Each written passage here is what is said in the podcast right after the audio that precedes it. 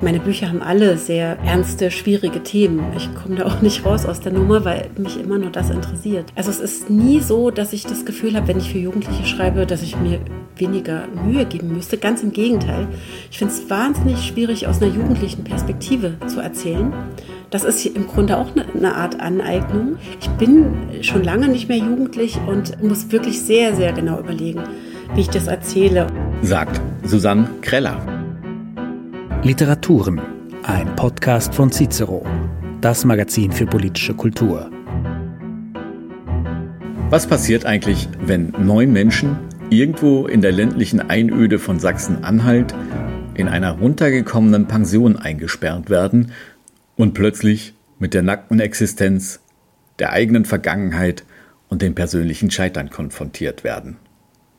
Es ist eine wirklich unheimliche Situation, in die uns die in Berlin lebende Schriftstellerin Susanne Kreller mit ihrem aktuellen Roman Salzruh hineinführt. Klaustrophobisch, zuweilen gar gespenstisch.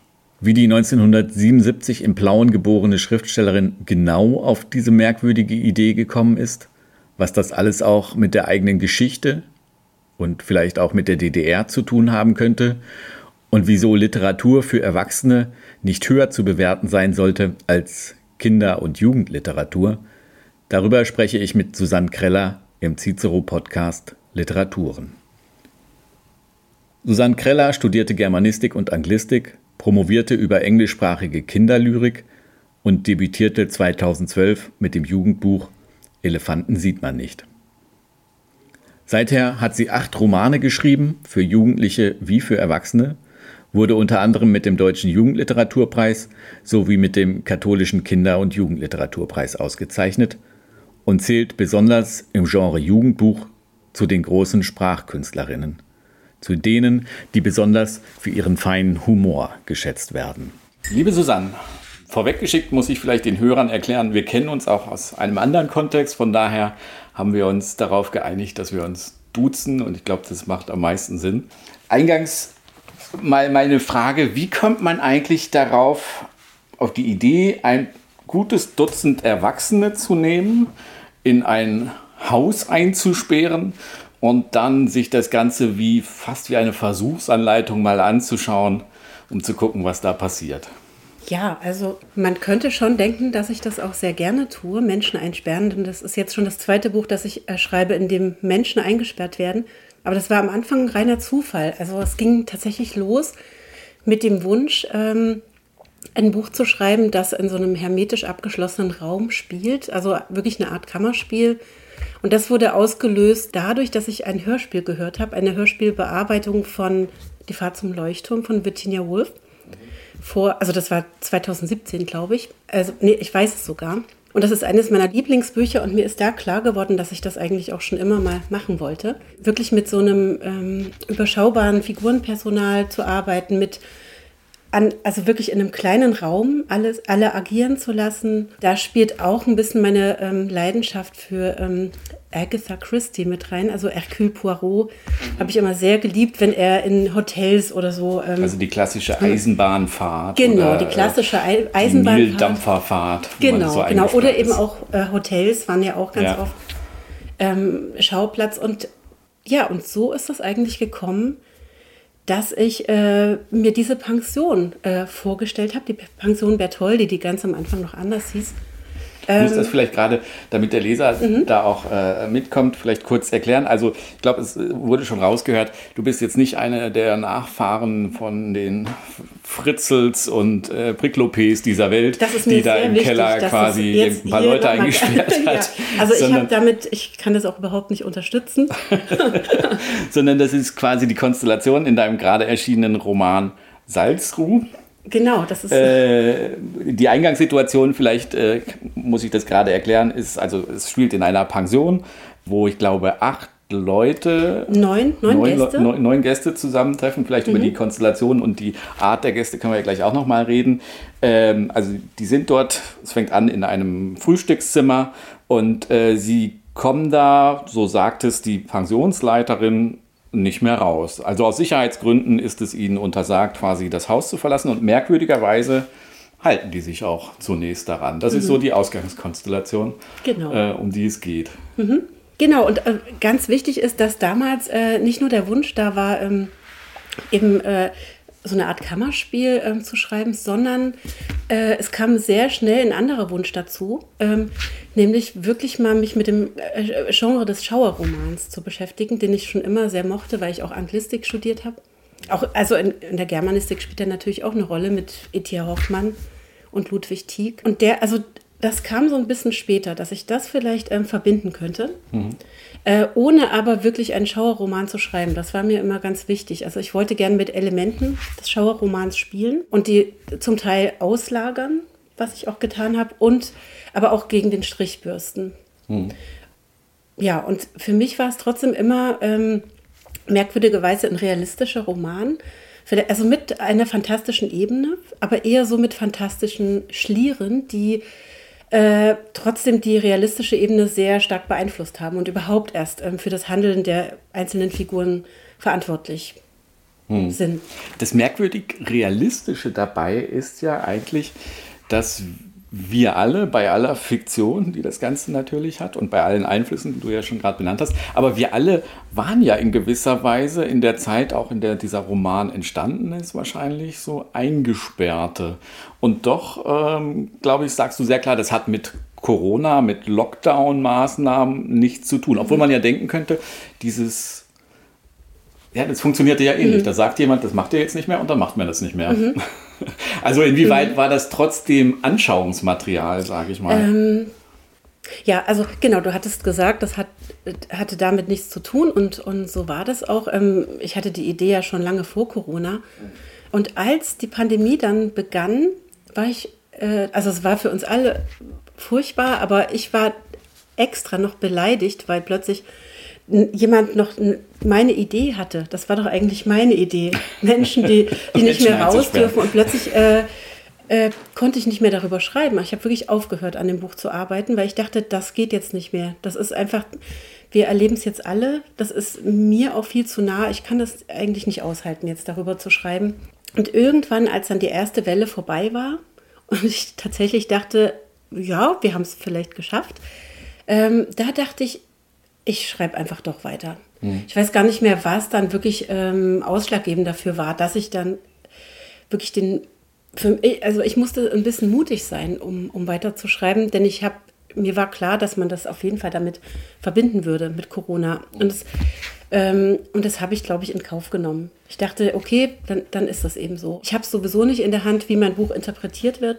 Sobald ich das veröffentliche, gebe ich es aus der Hand und auch die Interpretationsmöglichkeiten gebe ich aus der Hand. Und, und deshalb habe ich das tatsächlich äh, äh, einfach akzeptiert, dass das dann so, so sein könnte.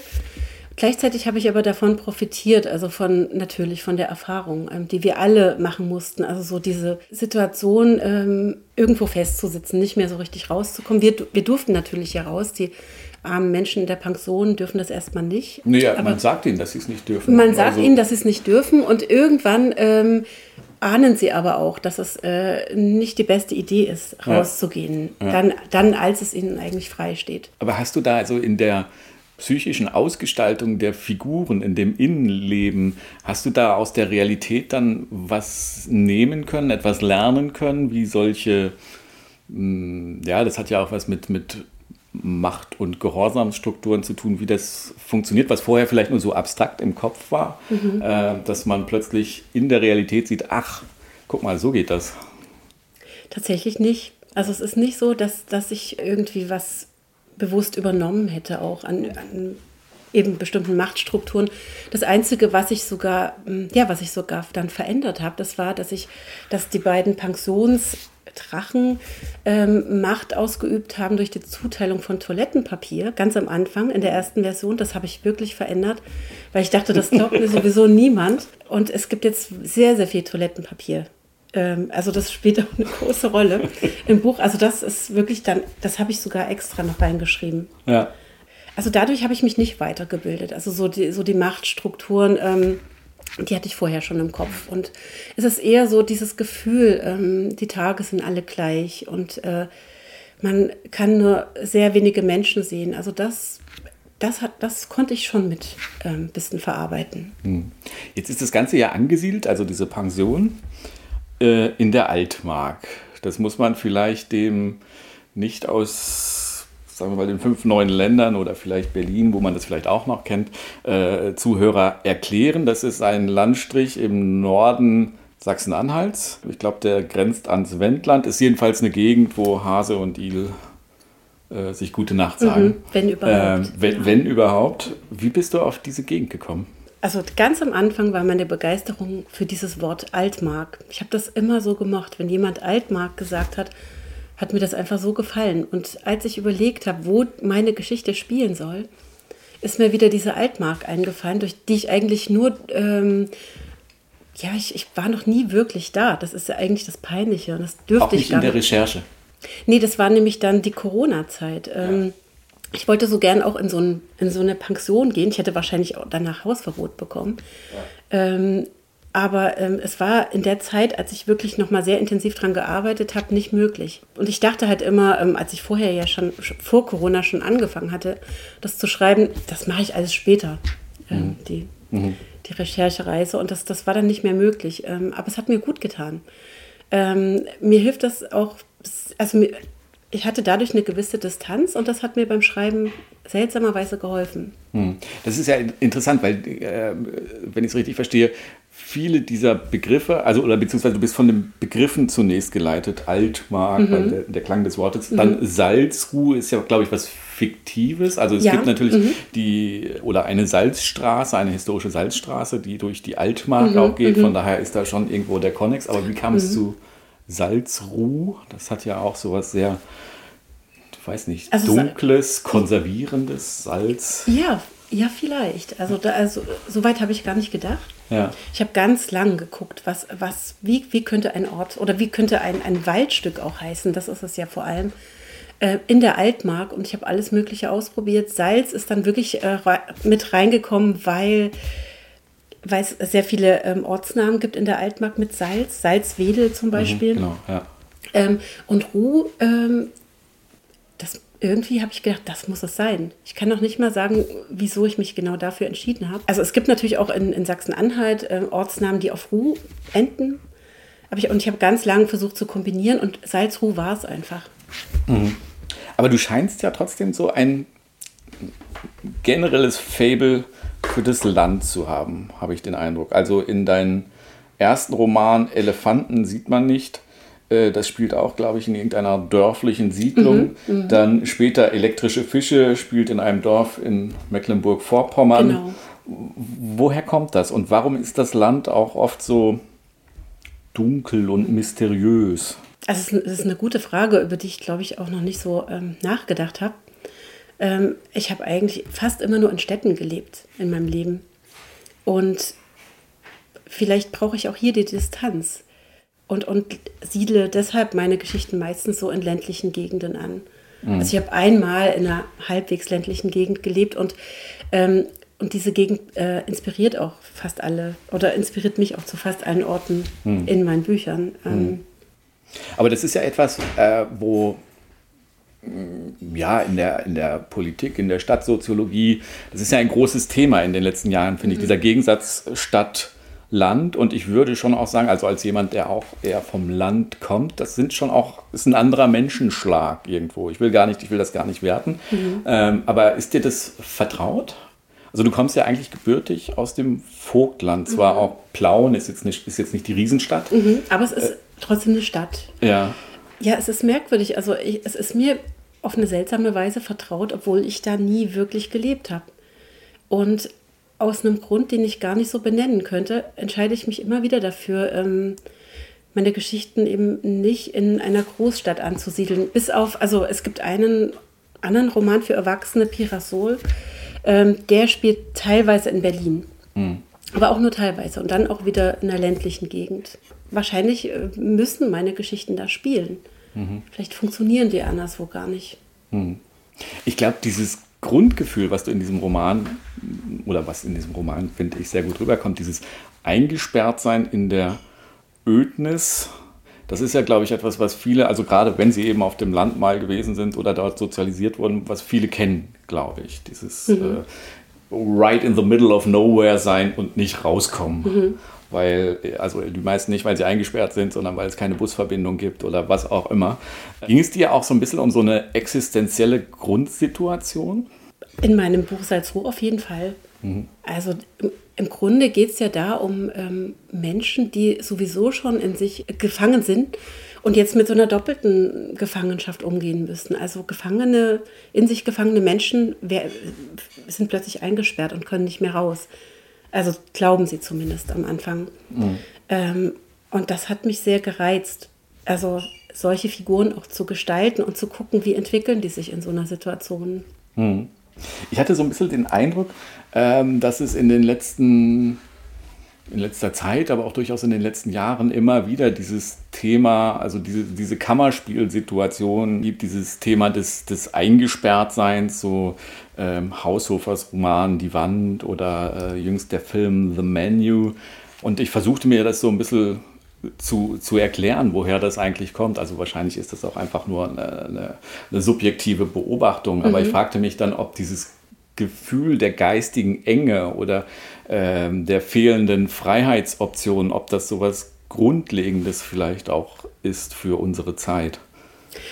Ja, würde wahrscheinlich ganz gut dazu passen. Ich kann jetzt nicht behaupten, dass ich ähm, beim Schreiben ähm, daran gedacht hätte oder auch beim Planen des Buches, aber ähm, ja, würde, würde ganz gut passen, auf hm. jeden Fall. Hm. Und jenseits davon, also von diesen modernen Bezügen, die mir jetzt erstmal eingefallen sind, spielst du in dem Roman ja selbst auch immer wieder mit Bezügen zur großen Weltliteratur, also von ähm, Kafka zu Bram Stoker. Ähm, liebst du dieses Spiel mit den Zitaten ja. oder woher kommt das? Ich liebe das Spiel mit Zitaten und weiß aber auch, dass, äh, oh, das ist mir überhaupt nicht wichtig, dass man die findet. Ähm, ich baue eigentlich grundsätzlich irgendwelche ähm, Anspielungen ein oder Zitate ein und hoffe vielleicht, dass ein, zwei Menschen ähm, die erkennen. Hier sind es bestimmt mehr Menschen. Ähm, aber eigentlich mache ich das nur, also das ist jeweils so ein kleines Denkmal, das ich ähm, im, im Buch verstecke. Ein, ein Denkmal für Autoren, äh, die ich verehre oder für äh, Kunstwerke auch. Mhm. Also dieses Kafka-Denkmal, also es gibt viele oder einige Kafka-Denkmäler, glaube ich, in diesem Roman. Mhm. Unter anderem einer der Protagonisten liest Kafkas Tagebücher. Aber ich finde eigentlich das größte Kafka-Denkmal ist dieses ominöse Schloss, was da äh, mhm. in der mhm. Ferne, also hier äh, muss man vielleicht nochmal erklären, jenseits dieser Pension gibt es ein ehemaliges FDGB-Erholungsheim und das ist in einer Art Schloss untergebracht. Und das ist wie so ein Fixpunkt in der Ferne, der die Leute irgendwie in diesem Heim äh, anzieht. Und spätestens mit diesem FDGB-Heim ist ja auch die DDR plötzlich präsent, mhm. die ostdeutsche Vergangenheit, wo ich mich natürlich fragte, woher kommt das? Ich sagte ja schon, du bist im Plauen mhm. geboren. Hat das was mit deiner eigenen Biografie zu tun? Oder? Also die DDR hat sich eigentlich äh, ins Buch reingeschlichen und zwar schon an dem Tag, als ich äh, mich dafür entschieden habe, ähm, das, äh, die Geschichte in der Altmark spielen zu lassen, mhm. äh, was ja wirklich nur wegen des Wortes damals ähm, geschehen ist. Und, äh, und dann war mir aber klar, dann muss die DDR auch eine Rolle spielen, die ehemalige DDR. Und dann wurde mir auch noch klar, dass es äh, gerade der DDR-Tourismus auch sein sollte, der ähm, vorkommt im Buch und ähm, also der staatlich gelenkte Tourismus und ähm, irgendwann war dann das FDGB-Erholungsheim Rudolf Breitscheid da, das mich ähm, sehr entzückt hat, weil, weil, also im Grunde ist dieses alte Schloss ja ein ganz typisches Element der Schauerliteratur. Äh, und normalerweise spielen Schauerromane in so einem Schloss. Ich habe es aber ausgelagert. Bei mir ähm, spielt die Geschichte in einer alten Pension, also was heißt alte Pension? Äh, die wurde 1991 das letzte Mal saniert, sieht entsprechend aus, äh, so im Nachwende-Style. Das habe ich mir auch wunderbar vorgestellt. Äh, also hätte ich gerne auch nochmal überprüft vor Ort, aber das habe ich eben nicht gemacht in der Zeit. Ähm, ja, und für mich war das ein wunderbarer Bruch auch, ähm, immer wieder dieses, dieses schaurige Schloss ähm, zu erwähnen und dann aber zu, zu schreiben, FDGB Erholungsheim Rudolf Breitscheid, was sofort so irgendwie humoristisch gebrochen wird. Das ist nicht mehr gruselig, wenn man das liest. Wieso das? Also ist der real, also ich meine, gerade der real existierende Sozialismus, vielleicht nicht die Erholungsheime, mhm. aber der hatte ja durchaus einen Grusel. Absolut, äh, absolut, aber das hat so was Banales. Ja. Auch wenn das natürlich auch äh, ein Teil des DDR-Grusels war, also die, also die ganzen FDGB-Ferienheime und überhaupt das, ähm, dass das eben alles ähm, verstaatlicht wurde. Und, ähm, also ein sehr großer Teil ähm, des Tourismus in der DDR. Und trotzdem hatte das für mich auch eine komische Funktion hm. im Buch. Hm. Kafka hatte ich da noch gar nicht so im Sinn. Also der ist erst im Buch gelandet, als ich eine Lektüre gesucht habe für eine Figur äh, im Buch. Und mir war sehr schnell klar, das kann nur Kafka sein und das können nur die Tagebücher sein. Mhm. Ähm, und dann ist mir beim Schreiben natürlich klar geworden, ähm, das Schloss und überhaupt, überhaupt Kafka und kafkaeske Situationen, das passt wunderbar. Aber am Anfang war es die Entscheidung für eine spezielle Lektüre und, und die Entscheidung auch für einen Autor, der sehr gut äh, auch zu diesem einen äh, Bewohner der Pension passt. Hm. Jetzt ist ja nicht nur dieses äh, Gewerkschaftsheim ähm, ein, ein Konnex zur DDR, sondern zum großen Teil auch die Biografie der Bewohner.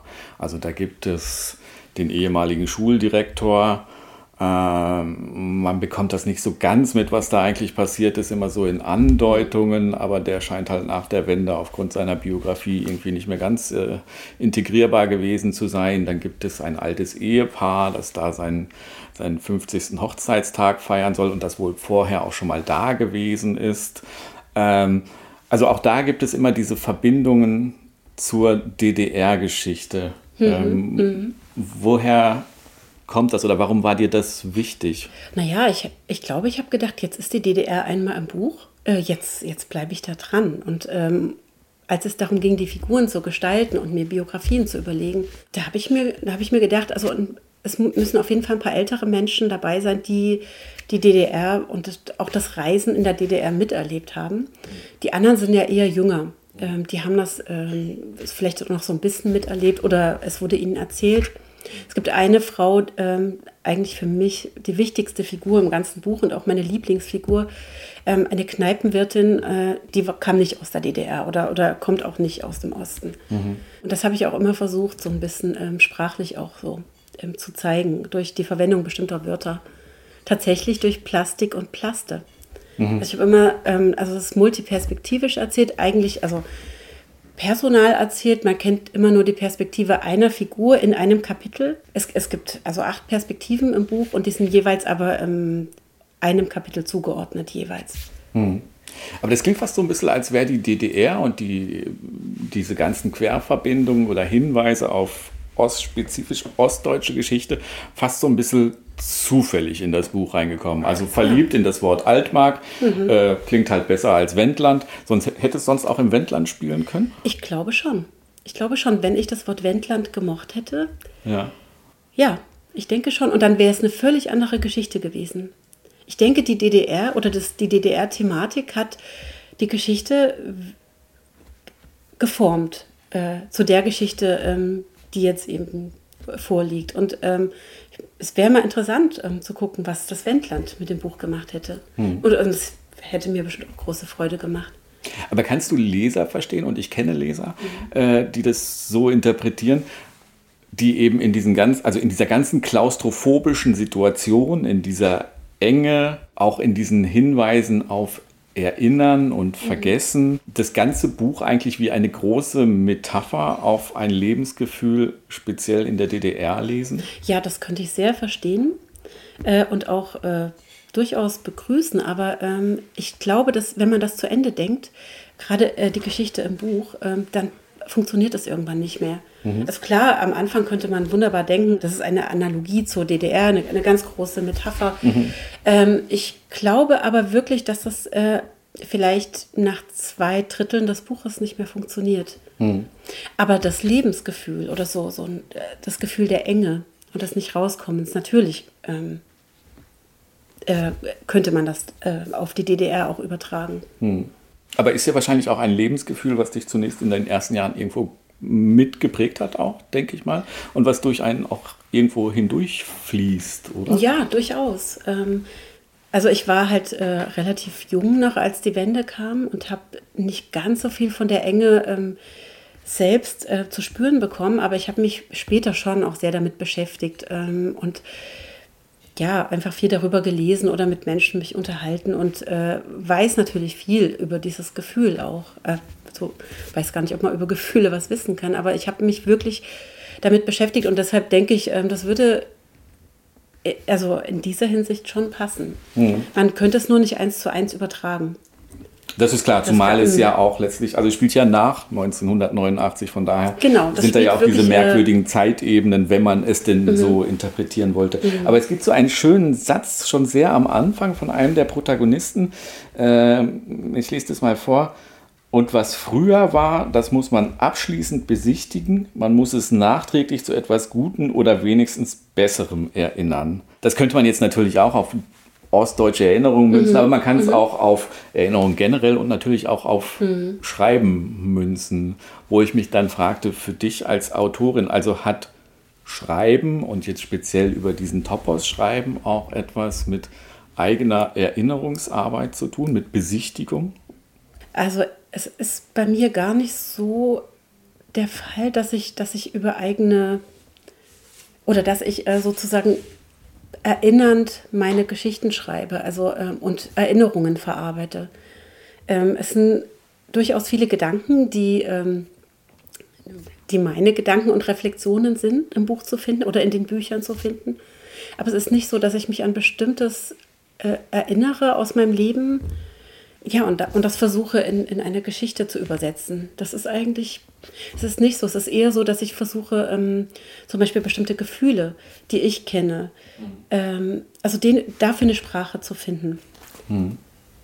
Also es ist zum Beispiel jetzt ähm, nicht, als bei Salzruh auch nicht so, dass ich mich eben an, an meine DDR-Erfahrung jetzt besonders er, erinnert hätte und dann versucht ähm, hätte, das, das wirklich in, in in eine Geschichte ähm, zu packen. Also so, äh, das hm. ging ja eben, haben wir ja vorhin schon gesagt, ganz harmlos los mit dem Wort Altmark. Ja. Aber trotzdem fragte ich mich, bei der Auswahl der Figuren, und mhm. ich meinte ja schon, viele haben diesen DDR-Bezug, wieso entscheidest du dich oder wann fällt dieser Entschluss, diese Figuren brauche ich jetzt, die hole ich mir da in meine äh, fiktive Pension rein?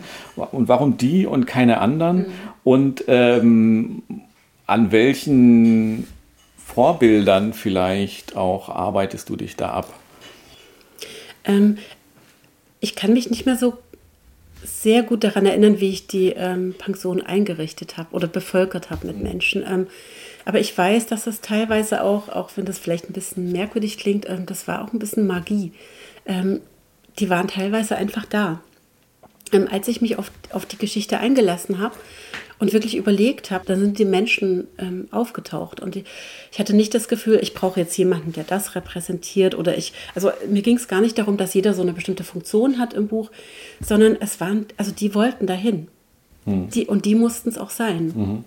Da ist ganz vieles im Buch auch nicht geplant, sondern ähm, es wurde mir ja in gewisser Weise auch geschenkt. So, beim, hm. während des Schreibens und äh, während des Planens auch. Mhm ich, ich, ich bleibe trotzdem noch mal bei der, bei der DDR hängen, ähm, weil du ja auch beispielsweise in Elektrische Fische spielt äh, ähm, die DDR ja auch als, als Hintergrundfolie eine mhm. Rolle. Mal ein bisschen genereller gefragt, macht es für dich einen Unterschied in der Stoffbewältigung, im Schreiben, ob ein Autor eine ostdeutsche und, oder eine westdeutsche Biografie mitbringt. Also gerade dieses Thema Ost-West ist ja mhm. gerade in diesem Jahr auch in der Literatur ja. unglaublich Thema gewesen. Mhm. Oder andersrum gefragt, wie wichtig ist dir deine eigene Biografie oder wie präsent mhm. im Schreiben? Also natürlich profitiere ich davon, wenn ich jetzt über die DDR schreibe, dass ich ähm, mhm. ähm, die auch noch so ein bisschen miterlebt habe und, und man, die war ja auch nicht äh, war ja auch nicht sofort vorbei, 89, 90, sondern die, ähm, die, ja, also ich habe auch danach ja noch als Jugendliche viel davon mitbekommen. Also für mich ist es so, dass ich ähm, davon profitiere, aber zum Beispiel nicht glaube, dass man nur ähm, darüber schreiben kann, wenn man es auch miterlebt hat. Das wurde ja jetzt immer mal diskutiert. Ähm, ich finde es vielleicht wichtig, ähm, dass man gut recherchiert und dass man auch sich äh, mit der Sprache beschäftigt, was, welche Begriffe wurden damals benutzt. Das finde ich schon, schon wichtig, aber, aber das finde ich generell wichtig mhm. beim Lesen äh, und auch beim Schreiben. Da achte ich immer sehr drauf, aber das ist, glaube ich, auch nur Geschmackssache und also so sehe ich das nur. Aber ich glaube nicht, dass man das unbedingt miterlebt haben muss, mhm. äh, um darüber zu schreiben. Mhm.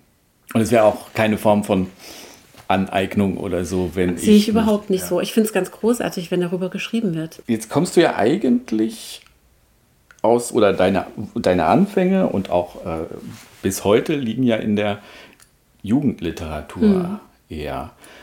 Macht es für dich einen Unterschied, ob man für Kinder oder, oder Jugendliche, mhm. Heranwachsende oder für Erwachsene schreibt? Ja und nein.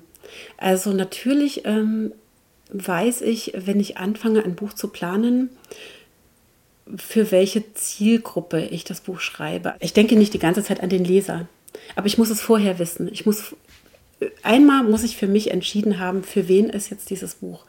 Äh, wenn ich mich dafür entschieden habe, dass es für Jugendliche ist, dann achte ich auf jeden Fall auf einen jugendlichen Protagonisten oder eine Protagonistin. Das ist mir dann schon wichtig, dass die Perspektive auch wirklich jugendlich ist. Es ist vielleicht ein bisschen weniger komplex ähm, als ein Buch für Erwachsene, also die Struktur. Mhm. Ähm, was aber nicht heißt, dass es immer nur linear erzählt sein muss. Oder, aber, ich merke schon, ähm, dass ich mehr wage im, im Erwachsenenbuch, ähm, also was jetzt die Struktur angeht. Ähm, und es gibt bestimmte Themen, die würde ich für Jugendliche jetzt nicht vorkommen lassen. Zum Beispiel das große Thema, ähm, ich blicke auf mein Leben zurück und überlege, ähm, habe ich gut gelebt? Sowas interessiert, glaube ich, keinen jugendlichen Leser. Vielleicht mhm. ja doch. Einige, ich glaube, mich hätte es vielleicht sogar interessiert ähm, als Jugendliche, aber ich gehe mal davon aus, dass das nicht so das, das Lieblingsthema ist äh, im Jugendbuch. Mhm. Und trotzdem fragte ich mich, ob das Jugendbuch nicht in Teilen zumindest komplexer oft ist als äh, Romane für Erwachsene. Also wenn ich, wenn ich einfach bestimmte Themen nehme, die du in deinen Jugendbüchern verarbeitet hast oder die zumindest immer wieder vorkommen mhm. von Schizophrenie, Depression, Migration, ähm, da denke ich mir manchmal, das ist ja oft wesentlich komplexer mhm. und mhm. wesentlich ähm, ja, die Figuren oft vulnerabler mhm, als äh, in manch einem, also jetzt nicht von mhm. dir, aber in manch einem ähm, Roman für Erwachsene, wo ich mich fragte, ist es vielleicht mhm. sogar umgekehrt, dass man mhm. äh, äh, Jugendlichen, die halt so viele existenzielle Fragen auch noch haben, vielleicht mit ganz anderen, ähm, ganz andere Themen zutrauen mhm. kann als Erwachsenen. Also ich habe ja jetzt gerade nur die Unterschiede genannt, aber ähm, vor allem ist es bei mir so, dass ich äh, dass ich eigentlich fast nicht, also ich gehe da ganz gleich ran, also ans Schreiben für Erwachsene und für Jugendliche. Also es gibt eben das, was ich mir am Anfang so ähm, überlege, eben das, ähm, das Thema und die, die Erzählstruktur. Also das meinte ich auch wirklich mit komplex, also nicht äh, äh, die Tiefe zum Beispiel oder, oder die, ähm, also schwer, meine Bücher haben alle sehr ähm, ernste, schwierige Themen. Ich komme da auch nicht raus aus der Nummer, weil mich immer nur das interessiert. Also es ist nie so, dass ich das Gefühl habe, wenn ich für Jugendliche schreibe, dass ich mir weniger Mühe geben müsste. Ganz im Gegenteil. Ich finde es wahnsinnig schwierig, aus einer jugendlichen Perspektive zu erzählen. Das ist im Grunde auch eine, eine Art Aneignung. Ich bin schon lange nicht mehr jugendlich und muss wirklich sehr, sehr genau überlegen, wie ich das erzähle. Und da, da dabei hilft mir wirklich das ähm, Beobachten von Jugendlichen, ähm, auch die Erinnerung an meine eigene Jugend. Und dann äh, ist es immer so ein bisschen, also ich tue so als ob natürlich. Und das macht auch jeder Autor. Und, und das ist viel, viel schwieriger als für Erwachsene zu schreiben. Hm. Ja, und, die, und, ja, und die Themen, ähm, also mein erstes Buch Elefanten sieht man nicht, hat zum Beispiel das Thema, ähm, ja, Kindesmisshandlung. Oder es geht um den gesellschaftlichen Umgang mit Kindes, Kindesmisshandlung. Und ich ähm, wusste damals, dass das möglich ist im Jugendbuch aber ähm, ich glaube, das war doch damals ganz schön gewagt, denn ich habe damals, also ich habe von sehr vielen Leuten gehört, dass sie das ihren Kindern jetzt nicht geben würden. Das ist also so ein schwieriges Thema und ach, und ich bin so glücklich darüber, dass ich es gemacht habe. Hm. Dass ich das nicht wusste, dass es ähm, auch so ähm, eben so anders ankommen könnte. Also so, mein Kind darf sowas nicht lesen. Und äh, das war ja dann auch, also das war ja dann durchaus erfolgreich, das Buch. Aber ähm, am Anfang, ja, war das, war das ein bisschen schwierig, auch, ähm, auch bei Lesungen. Das habe ich manchmal von Lehrerinnen dann gehört. So, ah, wir wussten nicht so richtig, ob wir sie einladen sollen. Hm. Ähm, aber ich kann, glaube ich, nur über solche Themen schreiben. Mir ist das ähm, sehr, sehr wichtig, ähm, wirklich darüber zu schreiben, wie das Leben ist. Und, äh, und wie, wie, wie schwer das auch sein kann, durch so ein Leben zu kommen, durch einen Tag zu kommen. Hm. Und dass man es manchmal aber trotzdem ganz gut schafft. Ähm, also darum geht es, glaube ich, in all meinen Büchern. Hm. Jetzt meintest du, für dich ist das absolut gleichwertig. Also es ja. macht keinen Unterschied, ob für ja. Erwachsene oder für, für Jugendliche. Ähm, jetzt ist das ja mit diesem ominösen Literaturbetrieb ja vielleicht ein bisschen anders. Da hat man oft noch das Gefühl, Literatur für Jugendliche, das ist so ja. irgendwie niedlich. Mhm, mhm. das ist ein Übungsbecken oder so für genau, den ganz genau. großen Wurf. Dann wie kommt das eigentlich? Und was bedeutet mhm. das für die, äh, für die Qualität, die aus so einer Haltung entsteht? Mhm. Also immerhin, ich, ich kenne nur die Zahlen für Österreich und die Schweiz. Da sind 20 Prozent der Umsätze werden immerhin mit Kinder- und Jugendliteratur mhm, mhm, gemacht. Also das ist ja jetzt nicht nichts. Eben, eben. Ja, in Deutschland ist es, glaube ich, ich kenne die Zahlen da nicht, aber ich weiß, dass das gut ist. Also dass das bestimmt auch so in dem Bereich liegt. Mhm. Ähm, ich habe da schon so oft drüber nachgedacht. Ich habe keine Ahnung, woran, woran das liegen könnte. Vielleicht daran, dass es ähm, auch, vielleicht liegt es an der Entwicklung auch der Kinder- und Jugendliteratur, auch zum Beispiel in Deutschland, ähm, die ja in der Aufklärung begann und dann wirklich auch sehr pädagogisch war am Anfang und lange pädagogisch geblieben ist. Und vielleicht wird das auch immer noch ähm, so ein bisschen damit verbunden. Ja, das ist noch nicht so, ist noch keine echte Literatur. Also das kriege ich schon auch oft mit. Ähm, dass es nicht wirklich ernst genommen wird. Auch in anderen Ländern, also in den Niederlanden ist das ganz ähnlich. Aber zum Glück, oder nicht zum Glück, aber es gibt die USA und es gibt Großbritannien, ähm, da ist das ganz anders. Also da gibt es äh, nicht diese Grenze.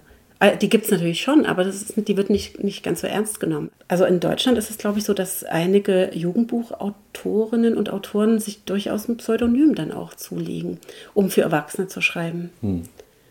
Aber das kann, könnte ich mir zum Beispiel gar nicht vorstellen, weil mir wirklich auch beides so wichtig ist, beides wirklich gleich wichtig ist. Hm. Jetzt hast du ja Salzruhe gerade in die Welt gegeben, quasi losgelassen.